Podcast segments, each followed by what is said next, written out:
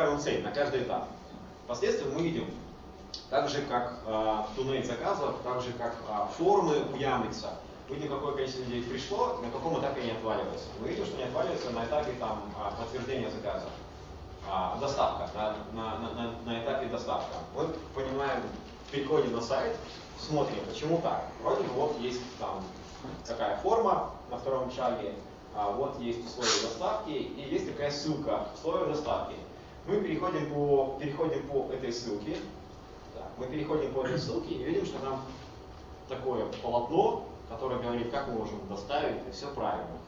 Но нету кнопки никакой вернуться обратно. Она есть только у браузера сверху. А вот вернуться на последующий шаг, если ты уже нажал сюда, невозможно просто. Но если ты не нажмешь в браузере ничего, ну, ничего не остается, как закрыть просто браузер и попытаться найти другой интернет-магазин. А, мы убрали просто этот вариант, этот этап, написали прямо на, на этой странице все условия доставки и сократили а, снижение ухода сократились на 40%. То есть там, вместо 60 стало 20% отваливаться вообще по, по всем этапам.